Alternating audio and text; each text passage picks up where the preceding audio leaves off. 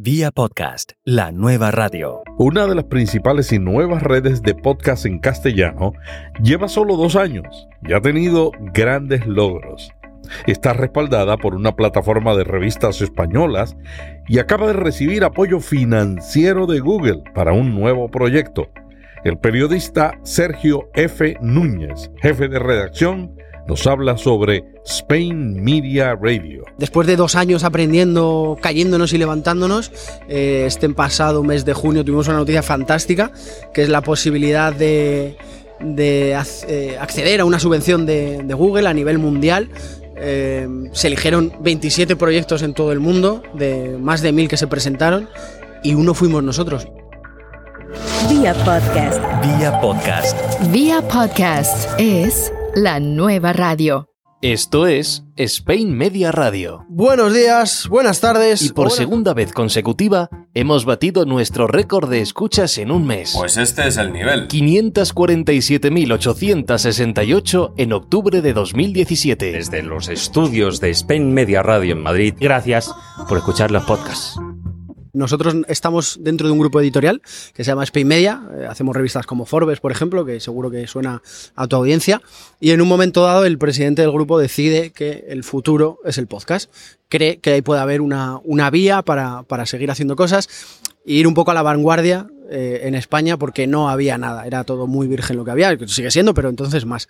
Y ahí es un poco como empieza. Eh, estuvimos en torno a seis meses más o menos pensando por dónde tirar exprimiendo al máximo en tema de contenidos y de formatos a la editorial, hasta que llegó junio de hace un año y ahí ya sentamos las primeras bases y ya nos dimos cuenta de qué funcionaba y qué no funcionaba. Y ahí empezamos a abrir el mercado. Empezamos a abrirnos a lo que había fuera, a la gente que estaba haciendo cosas fuera y que las estaba haciendo muy bien, para dar un paso más. Pero todo basado en el criterio editorial que se tiene en Spain Media, que es de hacer cosas diferentes y que no hace nadie y que por eso fue una de las razones de empezar con el tema del podcasting. De todos esos programas que ustedes tienen, ¿hay alguno en particular que ha tenido una gran aceptación del público? De los que hemos hecho naciendo, nacidos propiamente de la editorial, eh, tuvimos un caso de éxito brutal en la primera temporada con El Golpe, que es un storytelling eh, con la marca Forbes, hablando de grandes eh, atracos y grandes robos a modo de historia. A veces admirar a un personaje de ficción conlleva ciertos peligros. Algo de eso podría contarnos Valerio Bichey. Podría hacerlo, digo, si no hubiese sido tiroteado por la policía en su enésimo intento de emular a su admirado Tony Montana, protagonista de la película El precio del poder. Y a pesar de todo, ejecutó en 1987 uno de los robos más audaces de la historia británica. Estás escuchando Spain Media Radio. Comienza el golpe.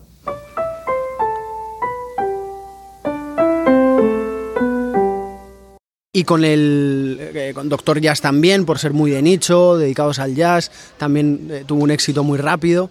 Bienvenido a la consulta del Doctor Jazz, el programa de jazz de Spain Media Radio. Hoy recordando que hace 12 años que nos dejó un maestro. Hace 12 años que te echamos de menos, Ray Charles.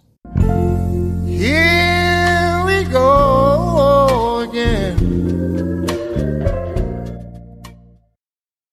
El año pasado, que empezamos con, Forbes Daily, con el programa de por la mañana, nos costó eh, casi tres o cuatro meses enganchar al público, hasta el mes de enero más o menos, y desde entonces ha sido todo crecer.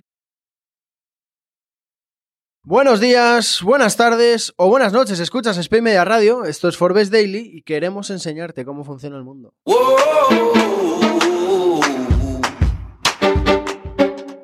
Vamos a lo que vamos. Hablamos de digitalización. Tenemos el móvil todo el día en la mano. Escuchamos los podcasts, subimos cosas a Instagram, nos hacemos fotos también para Twitter y abrimos el Facebook seguro cada mañana. Pero en los negocios, ¿hasta qué punto estamos sumergidos en ese sentido? Nosotros mucho.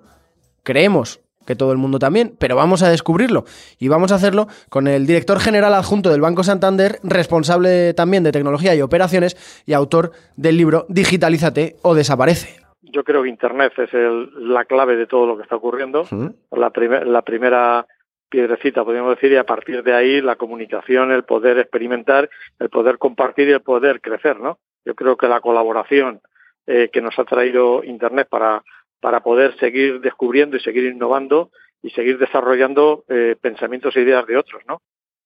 Eso de los nuestros. Y luego hemos incorporado formatos nuevos como la libreta de Bangal,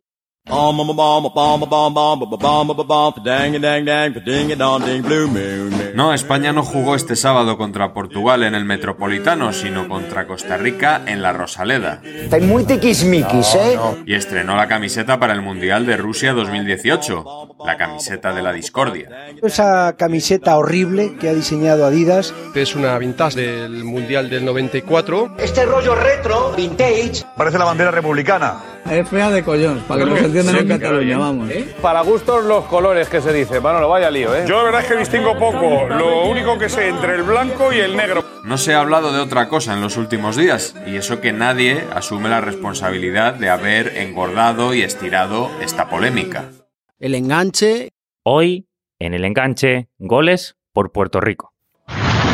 El huracán Irma, uno de los más potentes registrados en la historia, golpeó la isla a principios de septiembre. A pesar de no hacerlo de forma directa, dejó cinco muertos, varias zonas en estado catastrófico y a miles de personas sin luz. Sin embargo, todavía debían prepararse para algo mucho peor.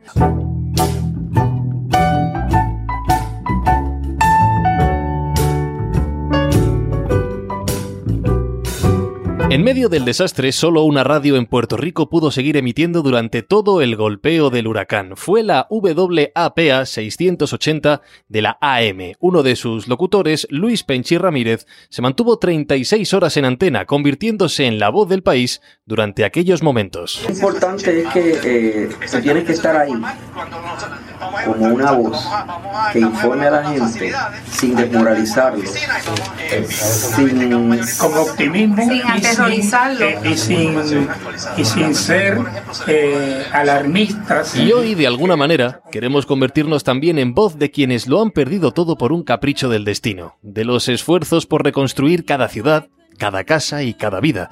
Vamos a aprovechar el fútbol para saber cómo se ha vivido todo esto desde dentro, pues en las profundidades de este caos la pelota ha quedado dañada, pero puede ser un cimiento clave para recuperar energías. Hoy, en el enganche, viajamos a Puerto Rico.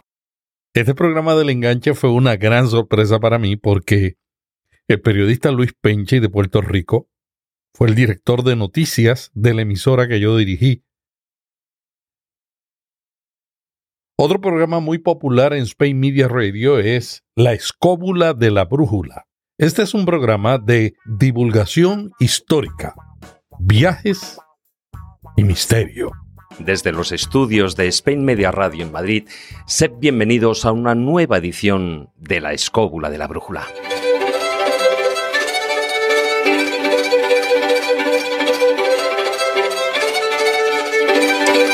A veces nos sorprendemos al ver una noticia o bien una pieza breve en televisión o un reportaje en los que se habla de niños con altas capacidades intelectuales, capaces de hablar a los seis meses o de leer con dos o tres años, de adolescentes superdotados eh, resolviendo fórmulas matemáticas de final de carrera, o personas cuyo cociente intelectual sobrepasa los 130 o 140 puntos y cuya memoria es envidiable para el resto de los mortales.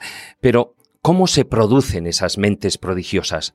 ¿Es hereditaria dicha capacidad? Bueno, pues hoy, con la ayuda especial de nuestro invitado, el profesor Carlos Blanco, nos adentraremos en el conocimiento de esas mentes prodigiosas y conoceremos algunos de los personajes cuyos cerebros se consideran los más sobredotados de la historia. Las historias de misterio están muy populares en el podcasting. También en Spain Media Radio.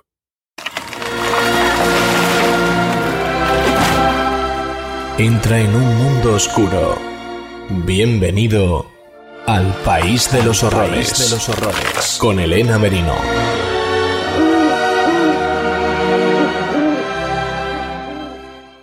En el mundo del crimen se dan de vez en cuando grandes paradojas, como por ejemplo que uno de los asesinos más famosos y temidos de la historia, Charles Manson, jamás haya matado a nadie, o como por ejemplo que del criminal más famoso del mundo, del que más información se tiene, se desconozca precisamente su identidad. Este es el caso de Jack el Destripador. Uno de los programas más escuchados en Spain Media Radio es Forbes Daily con Sergio Núñez. ¿Cuánto tiempo y cuál es el proceso para producir ese podcast? Tengo la suerte de contar con, con, Lidia, que es una compañera que se dedica prácticamente en cuerpo y alma a producir el programa, a traer a toda esa gente. Más o menos una vez por semana nos sentamos y vemos a quién queremos traer a la semana siguiente. Y a partir de ese momento ella se pone a trabajar como, como un auténtico animal y es la que consigue traer a toda esa gente y yo de encargarme de preparar el programa, las entrevistas y, y por dónde quiero tirarlo. ¿Cómo te preparas para hacer las entrevistas? Pues te vas a reír. Pero te, pero te prefieres a, te refieres a sentarme delante del tipo o, o del invitado Antes, antes. antes. Suelo hacerlo en el metro. Suelo hacerlo en el metro. Si tengo tiempo la tarde anterior, intento hacerlo la tarde anterior. Si madrugo y llego bien de hora a trabajar, aguanto y, y lo hago allí. Pero me gusta, no me digas por qué, hacerlo en el metro. O sea, tengo un momento de tranquilidad, que voy con la música, que no me entero de nada, que voy a mi bola y me ayuda mucho más a interiorizar todo, hacerlo de última hora, de tenerlo todo fresco, me resulta mucho más cómodo. Una de las cosas que a mí me gusta de tu estilo es la espontaneidad y la naturalidad con que hacen las entrevistas. ¿Hay alguna recomendación que tú le darías a un podcaster que hace entrevistas? ¿Cómo lograr esa naturalidad? Escuchar a la gente. Yo creo que lo más importante es escuchar al que tienes enfrente. Y por muy frío que pueda venir, que se dé cuenta que tiene un interlocutor que le interesa lo que él le está contando. Y va a llegar un momento en la entrevista en el que se va a abrir, todo va a fluir y va a poder hablar como si fuéramos amigos, como si estuviéramos, como, como estamos hablando tú y yo ahora tranquilamente. Y ese tono periodístico, a lo mejor, el invitado se va a olvidar de él y, y, vas a ser capaz de crear una atmósfera que si vas mm, serio, sin escuchar, pensando en la siguiente pregunta, no vas a ser capaz de crear. Estoy empezando, ¿eh? pero creo que ese es uno de los motivos. ¿Y qué haces cuando el invitado no es un no es una buena persona? no se abre, no, no, no, no, da lo que tú esperabas que diera. ¿Qué haces? Pues intento pegarle, pero pegarle, pegarle con la palabra para despertarlo. Me ha pasado alguna vez, eh, sobre todo de grandes empresas que vienen con su guion aprendido, su mensaje corporativo y que no se quieren salir de ahí, que te piden las preguntas antes, me niego en rotundo a dárselas. Y, y cuando le veo que está ya los papeles, no es que le quite el papel, pero, pero con el tono de voz y con la pregunta y cambiándole completamente el tiro de que el chip se le vaya de la cabeza, dice, tengo que estar atento porque me voy a ir. Y yo creo que ese es un poco... Además que me gusta, me gusta pegar. Spain Media Radio se ha convertido, a mi juicio, en una de las principales redes de podcast de América Latina por la calidad, eh, por la consistencia que tienen. Eh, ¿Cuál ha sido la clave del éxito que ustedes han tenido en, tan poco tiempo? Por un lado las ganas, el darnos cuenta de que había un mercado vacío y decir, no queremos ser los primeros porque había mucha gente, hay mucha gente detrás de nosotros que lleva, no haciéndolo desde una editorial, pero sí a nivel de más como segundo trabajo, porque para mí no son amateur, más como segundo trabajo eh, haciéndolo, pero sí el decir, no hay nadie que, mm, quiera tirar definitivamente de esto para hacerlo una profesión, que yo creo que es el cambio de chip. Y por un lado esas ganas y la ilusión y el decir, tenemos que sacar esto adelante porque sí, o sea, yo ya lo siento mío, prácticamente, Spain Media. Y yo creo que es uno de los motivos, sobre todo el principal. Spain Media Radio es una red de podcast auspiciada por una publicadora de revistas.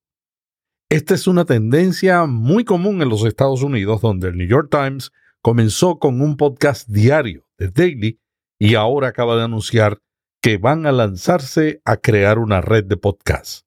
Los periódicos, las emisoras de radio, los canales de televisión están entrando al podcast, buscando la conexión con la audiencia que prefiere los medios móviles. ¿Cuál ha sido el beneficio para Spain Media Radio de tener ese respaldo? Eso es una suerte brutal. Eh, yo cuando llegué, eh, conocí a la editorial por las revistas, eh, Forbes, Rock Report, Tapas, eh, en aquel momento Squire también, L'Officiel, y ahora hemos lanzado una de, con el New York Times, que es T, el dominical que sacan ellos de estilo. Esas son las que, las que tienen. Y yo cuando llegué conocí a la editorial, del mundo del podcast, la verdad es que conocía poquito, yo sobre todo había hecho radio y tele, y yo pensaba que empezábamos de cero, pero de cero, cero, de, de cómo voy a ser capaz en una semana de engañar a alguien importante para que venga aquí, que no somos nadie. Y me di cuenta que levantaba el teléfono y llamaba y decía, te llamo de Forbes People, por ejemplo, y la gente oía Forbes y ya te atendía. Eso ha sido fundamental para estar donde estamos. Sin esa ampliación de la marca, sin ese decir, joder, esta gente hace esta revista, ¿cómo no voy a ir al podcast? Eh, por lo menos me merece el, el, prestarle atención. Y yo creo que esa ha sido una de las partes fundamentales para poder estar tan rápido donde estamos. ¿Ustedes relacionan en algo el contenido editorial de audio con el de el que imprimen en las revistas? Sí, desde el primer momento, desde enero de 2016, que llamaba un poco de ello con los años, 2016, enero de 2016, ya en ese número de Squire y de Forbes ya salieron cosas que habíamos hecho en la radio que acabábamos de hacer. Y desde entonces, prácticamente todas las portadas, que producen en, la editorial se emiten luego con posterioridad en la radio. Este, en el mes de octubre, por ejemplo, eh, entrevistaron a Iñaki Gabilondo en Rob Report, periodista de, de la cadena SER, y lo sacamos nosotros en Forbes Daily. Hay mucha sinergia en cuanto a contenidos. El golpe, por ejemplo, también se ha estado en, dando por entregas mes a mes en Forbes y todas las revistas llevan una página eh, publicitando la radio y llamadas de atención en prácticamente seis o siete artículos a lo largo de la revista. Las revistas se sostienen con anuncios. ¿Cómo se sostiene Spain Media Radio? Pues ahora con los eventos que estamos haciendo, con sacando la escóbula principalmente fuera. Hemos eh, estado intentando pelearnos con el mercado para, para que haya patrocinio directo hacia el podcast, con, con un anuncio, con un logo que, que patrocine, pero de momento esa vía está siendo más complicada. Eh, prácticamente, a excepción de tres o cuatro experiencias, eh, no, no, no, es algo que hayamos conseguido solidificar. Pero sí que con la escóbula y con el tirón que tienen, eh, prácticamente desde el mes de mayo de, de 2017, llevaban ya dos meses con nosotros, todos los meses hemos hecho una salida afuera que hemos conseguido monetizar. ¿Por qué radio? ¿Por qué le pusieron Spain Media Radio? Si, si, si ahora volviera, probablemente no se lo pondría. Probablemente sería Media Podcast. Pero en aquel momento me parecía, y nos parecía, Andrés también, el, editor, eh, la manera fácil de explicarle a alguien que no conociera el medio que eso era lo que éramos en cierto sentido, en cierto modo. Ese fue el motivo, un, un explicar rápido. Hago podcast, pero, pero tengo una radio, tengo una radio, pero hago podcast. Te entro con la radio y luego ya te cuento lo demás. Sergio Núñez es un experto en comunicación, marketing online, diseño web, que ahora está en el área de contenidos editoriales de Spain Media Radio. ¿Qué diferencias ves entre la radio y el podcast? Eh, veo mucha libertad en el podcast eh, porque hay mucha audiencia con ganas de que la gente le dé cosas que la radio convencional no le da.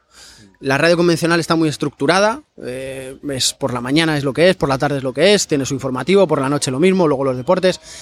En el podcast puedes encontrar prácticamente lo que te dé la gana.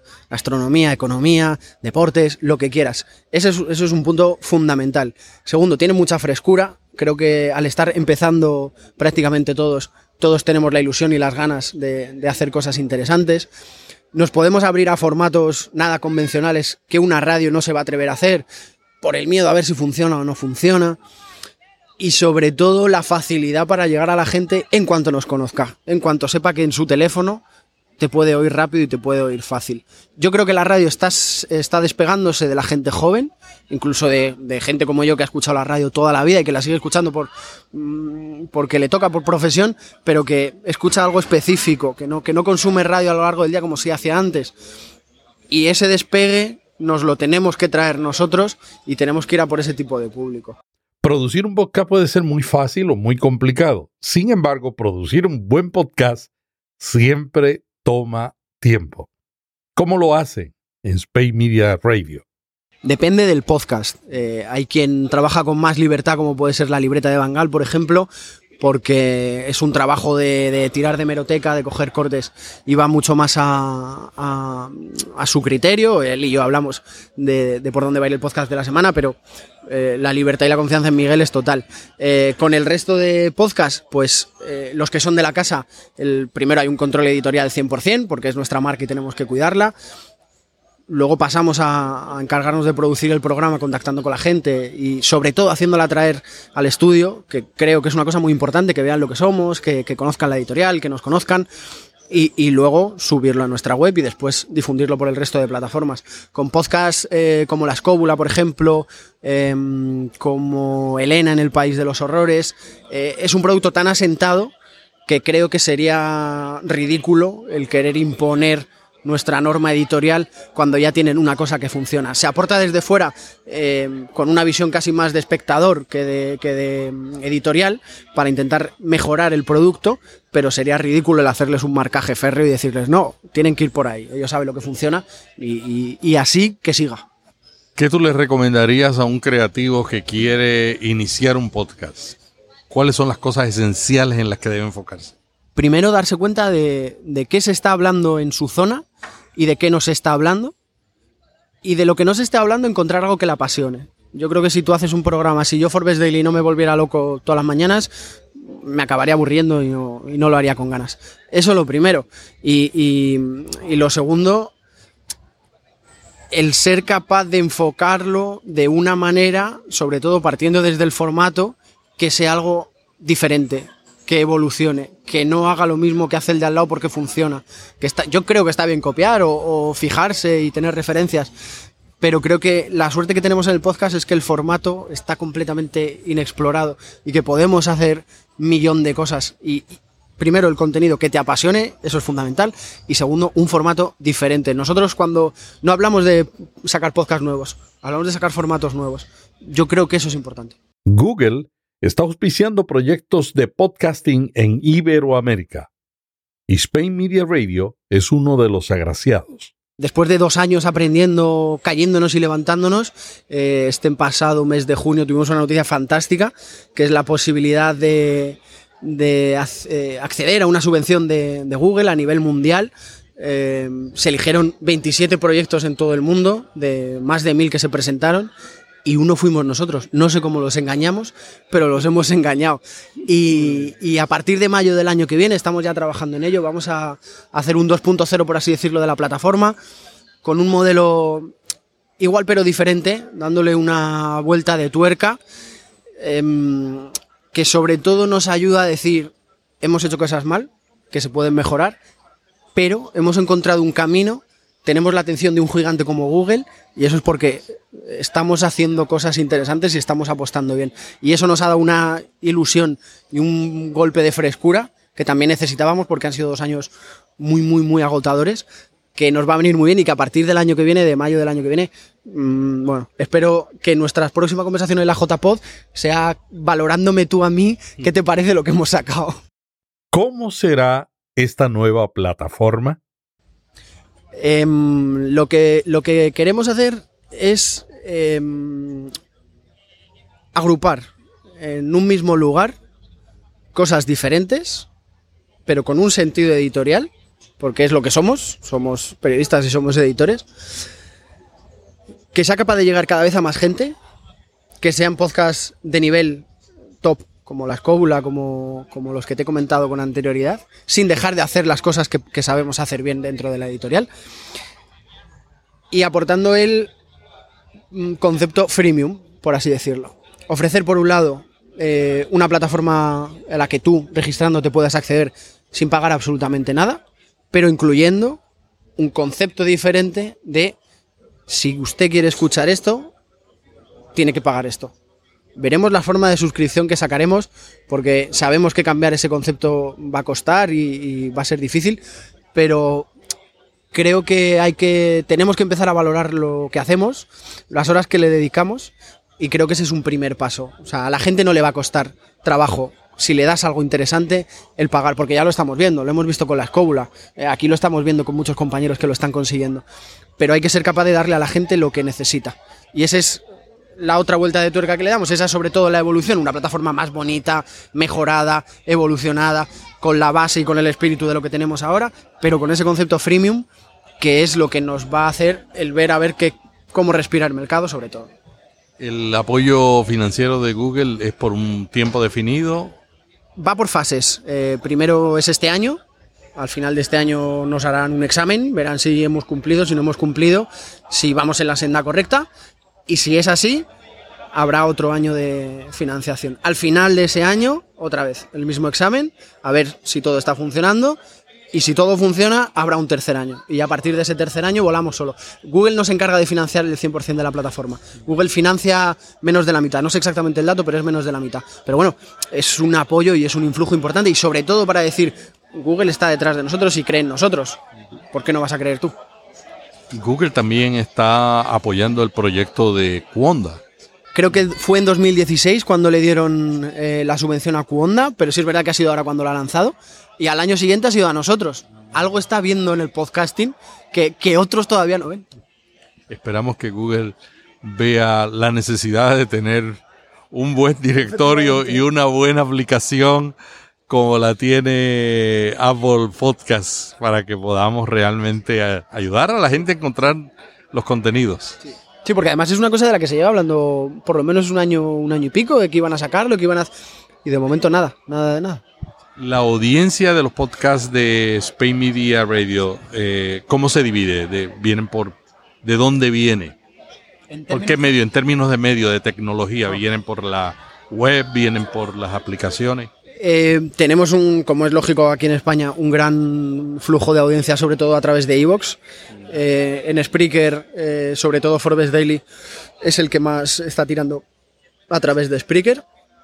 Y en lo que es lo que respecta a SpainMediaRadio.es, principalmente viene todo por consumo a través de la, de la web, en un 70-30 más o menos con la aplicación, y sobre todo lo que es en términos de móvil, eh, principalmente con, con iOS.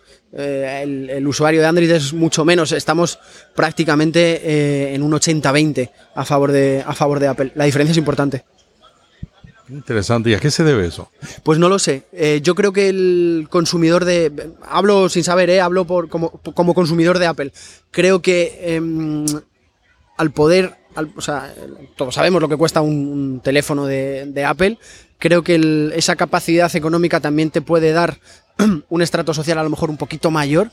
Y no por conocimiento y por, por estudios ni nada de eso, sino por apertura de conocer lo que puede estar pasando, que puede ser un poco por ahí. Y también el exceso de amalgama de aplicaciones que existen dentro de Android que dificulta también la búsqueda y el encontrar algo que, que- que te vaya a ti. Apple no es que vayas a tiro de piedra, pero prácticamente te, te secciona muy bien. Algo más. Ahora sí. Absolutamente nada, que ha sido un placer y que es un, la verdad, no te lo vas a creer, pero es un honor el poder charlar contigo un ratito, conocerte. Te conocí el año pasado, pero tú no sabías quién era yo y, y la verdad es que es un placer el poder hablar contigo. Muchas gracias al periodista Sergio F. Núñez, jefe de redacción de Spain Media Radio. Le invitamos a suscribirse al nuevo boletín de Pia Podcast. El boletín lo estamos sacando no solamente semanalmente, sino que a partir de esta semana lo estamos ofreciendo diariamente de lunes a viernes. ¿Por qué? Porque todos los días estamos publicando una sección que se llama Notipod con un resumen de las noticias y las tendencias más importantes en el mundo del podcasting. Si usted quiere mantenerse al día, vaya, suscríbase al boletín de Vía Podcast y también le invitamos para que se haga miembro del grupo Solo Podcasting, donde con otros podcasters hablamos de estas tendencias. Hasta la semana que viene les dice Melvin Rivera Velázquez. Vía podcast. Vía podcast. Vía podcast es la nueva radio.